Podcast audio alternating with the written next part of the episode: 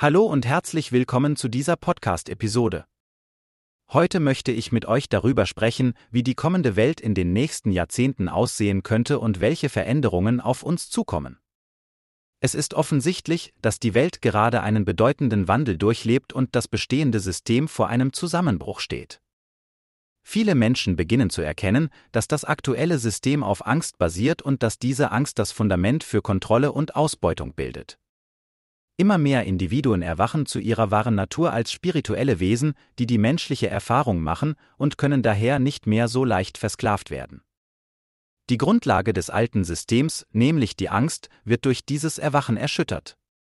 Die aktuellen Krisen und Konflikte sind verzweifelte Versuche des alten Systems, sich am Leben zu erhalten. Doch je mehr Menschen aufwachen und ihre Angst verlieren, desto instabiler wird das bestehende System.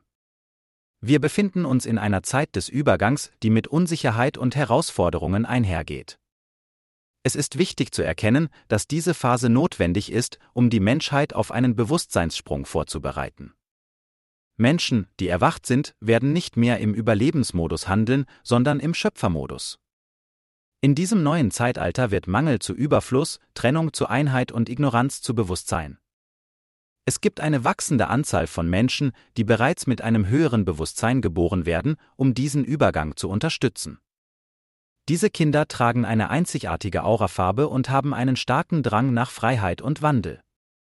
Es ist schwer vorherzusagen, wie lange dieser Übergangsprozess dauern wird, aber es ist wahrscheinlich, dass er im Laufe dieses Jahrhunderts stattfinden wird. Es liegt an jedem Einzelnen, seinen eigenen Beitrag zu leisten, indem er an seinem Bewusstsein arbeitet und seine Schwingung erhöht. Durch Schwingungsmagnetismus können wir anderen helfen, ebenfalls zu erwachen. Die einzige effektive Option, um diesen Prozess zu beschleunigen, besteht darin, am eigenen Bewusstsein zu arbeiten.